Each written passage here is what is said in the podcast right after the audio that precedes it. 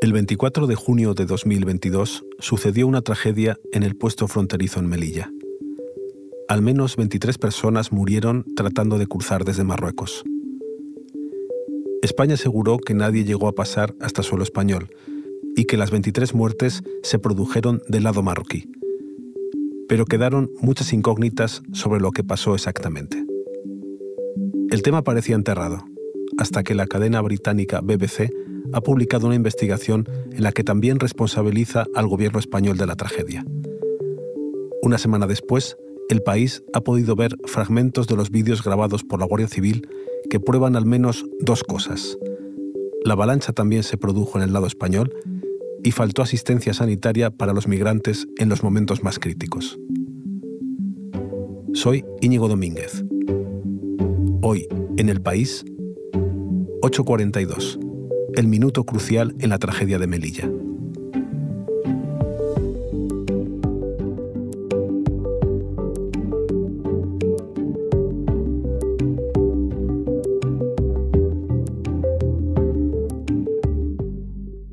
Soy María Martín y cubro migraciones para el país.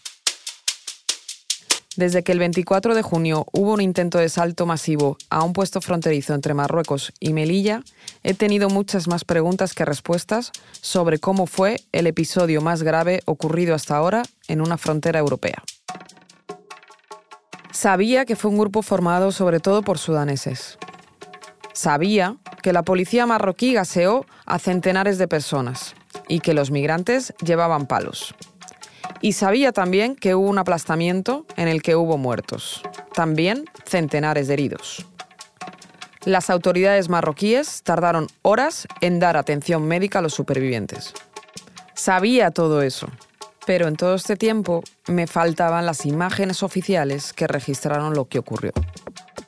Desde la tragedia se han visto muchos vídeos en redes sociales de cómo fueron algunos de esos momentos.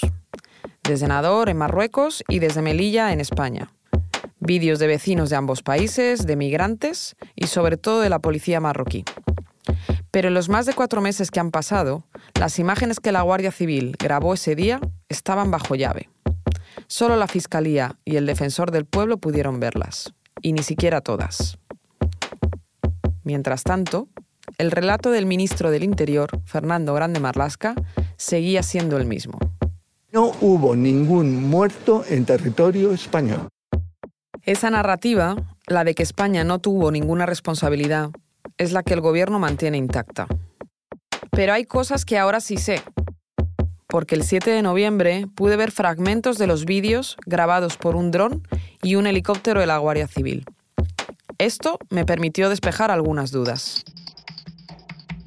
Y ese mismo día, un grupo de ocho diputados vieron parte del material y sacaron sus propias conclusiones, aunque no vieron ni ellos ni yo, la totalidad de las imágenes. Pues todo parece indicar que se produjeron fallecidos en zona de control de las autoridades españolas, evidentemente. Donde aparecen cuerpos que presumimos que pudieran estar heridos o fallecidos. Esto es en territorio bajo control español. No, en realidad sigue sin estar claro si hubo muertos en el lado español, aunque algunos diputados digan que sí. Pero más allá de certificar muertes, porque no somos forenses, lo relevante aquí son dos cosas. Una, que el aplastamiento no solo sucedió en suelo marroquí. Y dos, que las víctimas supervivientes, las que necesitaban auxilio, cayeron también del lado español. Ese lado español es el que Interior ahora no reconoce como suyo. Lo llama Zona Operacional Conjunta una especie de limbo sin soberanía conocida en la que pueden actuar policías de ambos países. Es un concepto algo retorcido, sobre todo porque hasta ahora a cualquiera que trabaje en ese puesto fronterizo y le preguntases ¿dónde está España? no tendría dudas para decir que comienza justo detrás de esas puertas donde los migrantes cayeron aplastados. Pero esto es ya una cuestión de cómo y dónde opera la policía española y marroquí. Lo que no hay que olvidar es que todo ese puesto fronterizo está construido por España y en España. Ahora que he visto los vídeos, además, puedo confirmar que los que quedaron atrapados en ese espacio en esa zona operacional conjunta, no fueron atendidos como necesitaban, ni por España ni por Marruecos. En Melilla, las imágenes también muestran gente desmayada. En ese momento crítico, no había personal sanitario para ellos. Solo hubo respuesta policial. Cuento ahora los que para mí son los minutos más importantes del suceso. 8-12. Un grupo de hombres, la mayoría sudaneses, llega sin apenas resistencia de la policía marroquí hasta Barrio Chino, la zona donde se encuentra el puesto fronterizo que usaban las porteadoras antes de la pandemia. Según fuentes oficiales, este grupo está compuesto por 1.700 personas, pero me parece menor. En algunos momentos del recorrido, los agentes marroquíes lanzan botes de gas o toman posiciones. En otros, en cambio, se quedan mirando el grupo mientras pasa junto a ellos.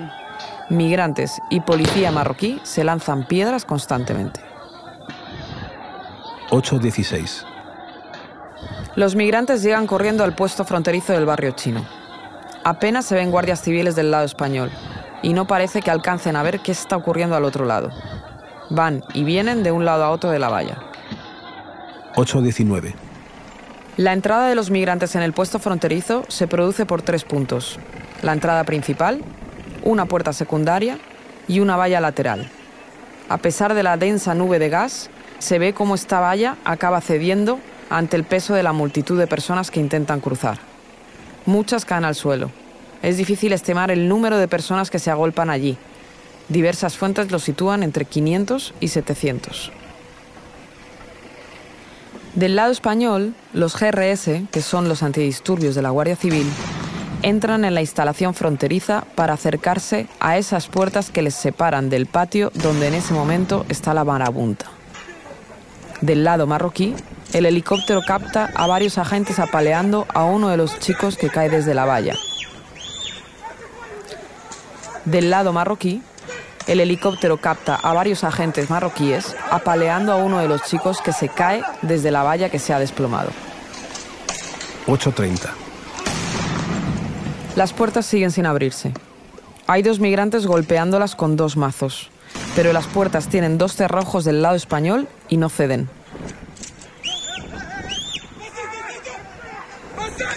En ese momento, y en los que siguen, los agentes marroquíes se mantienen fuera del puesto, lanzan palos, piedras y gases lacrimógenos sin parar. Algunos sudaneses responden con piedras y palos. Intentan que los marroquíes no entren en el recinto. En los minutos siguientes, los jóvenes empiezan a intentar pasar por todas las rendijas que encuentran. Se encaraman a la valla y trepan por una alambrada llena de concertinas. Así pueden subirse a los tejados del lado español. Como reacción, los guardias civiles disparan gas lacrimógeno desde la base de la valla. Los marroquíes siguen lanzando gases sin parar. 8.31. La angustia por abrir la puerta continúa. Alrededor del pequeño grupo que está golpeando las puertas con los mazos, hay puro caos, confusión y mucho humo. Un guardia civil se acerca a la puerta por el lado español. Les rocía con gas pimienta y la imagen se tiñe de naranja. El spray expulsa a los migrantes hacia atrás, pero vuelven enseguida. Veo claramente la aglomeración de personas. Algunos diputados que han visto las imágenes cuentan que han sido informados de que había allí al menos 12 guardias civiles tras las puertas. Dos de ellos resultarán heridos de gravedad por las piedras que les caen y el grupo de agentes acabará replegándose por seguridad. 8.33. Algunos migrantes intentan forzar la puerta con una sierra radial. Veo las chispas, pero no es un plan que funciona. El agujero es pequeño. Vuelven al mazo. Simultáneamente, la retaguardia sigue intentando contener a los agentes marroquíes. Varios chicos, desde los tejados del lado español, lanzan piedras a los que rodean el recinto. 8.40. Las fuerzas de seguridad españolas y marroquíes continúan tirando botes de gas. Los marroquíes llegan a lanzar al menos tres a la vez. Veo a los migrantes tapándose la cara con lo que pueden para evitar respirar. La aglomeración es ahora mucho más evidente y las imágenes me resultan más angustiantes. Los sudaneses empiezan a desesperarse, apretados unos contra otros.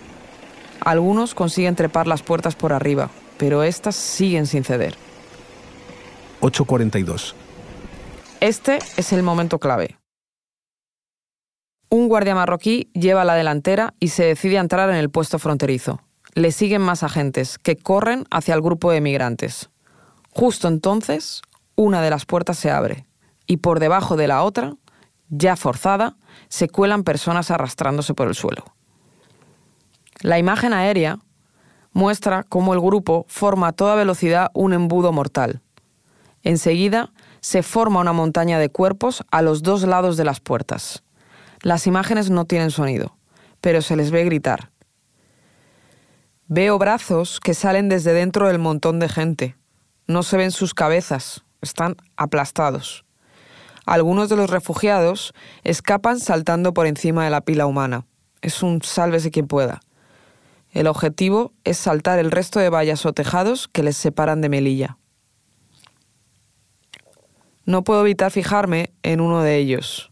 Él frena su salto y retrocede para ayudar a sus compañeros. Tira de los brazos de uno de ellos con todas sus fuerzas, pero no logra sacarle. En ese momento crítico, cae otro bote de gas, aparentemente lanzado desde el lado español. 8.45. Los agentes marroquíes ya están ante las víctimas de la avalancha. No hay agentes españoles. Tanto el dron como el helicóptero concentran su grabación en Melilla, donde la Guardia Civil intenta ahora contener a varios centenares de personas que han logrado entrar. El helicóptero capta cómo los primeros migrantes consiguen escapar de los agentes españoles. El resto se queda concentrado en una esquina del perímetro, arrinconados tras un guardarraíl. Los próximos 30 minutos son un tenso pulso entre los antidisturbios de la Guardia Civil y el grupo de refugiados. Un agente recorre de un lado a otro la zona donde están arrinconados los migrantes. Con gestos intenta calmarlos. Les pide que paren, que piensen. Ellos están tensos, exaltados. Algunos golpean con palos el guardarraíl, gritan, amenazan con avanzar. Los antidisturbios los contienen. En el grupo se ve a personas heridas. Hay manchas de lo que parece sangre en el suelo. Puedo concluir que hay lanzamiento de pelotas de goma y spray de pimienta. Pero estas imágenes no muestran que los agentes hayan ejercido tanta violencia como sí se ha podido ver claramente en otros saltos. 8.59. Los marroquíes ya están preparados en la puerta que da acceso al puesto fronterizo desde Melilla. Están listos para empezar a recoger a los migrantes que serán devueltos en caliente. Se los van llevando de uno en uno. 9.15. Algunos chicos ya se han desmayado. Los guardias civiles acaban sacando por debajo del guardarraíl al primero en caer. Lo arrastran cogiéndolo del brazo. Queda tendido en el suelo. Los agentes sacan más personas, mientras que a otros se les ve desplomados en un lateral del grupo, tras el guardarraíl. Es un número incierto, pero puedo contar casi una decena de personas en el suelo. Uno de ellos está desplomado con la cara contra el suelo. No hay ambulancia. No hay médico. Solo los agentes se ocupan de ellos. Mientras todo esto ocurre, los agentes marroquíes limpian los tejados españoles donde todavía quedaban migrantes lanzando piedras. Las cámaras españolas hace rato que ya no enfocan la puerta donde se produjo la avalancha. Pero los vídeos divulgados en las redes sociales, los que se han podido ver durante estos meses, muestran qué pasa tras la estampida. Los agentes marroquíes despejan la montaña humana arrastrando a sus víctimas hacia territorio marroquí. El patio del puesto fronterizo está sembrado de gente inmóvil. 9.35. Las devoluciones siguen y los agentes dan por estabilizado el grupo de gente que estaba intentando contener. Se producirán, según el defensor del pueblo, 470 devoluciones sin procedimiento legal. Los expulsados sin importar su estado de salud en ese momento, acabarán en Marruecos tirados en una esplanada a pleno sol. Este episodio lo han realizado Elsa Cabria y Bárbara Ayuso. La grabación en estudio es de Nicolás Chabertidis. El diseño de sonido de Nacho Taboada. La edición es de Ana Rivera y la dirección de Silvia Cruz La Peña. Yo soy Íñigo Domínguez. Esto ha sido Hoy en el País. De lunes a viernes volvemos con más historias. Gracias por escuchar.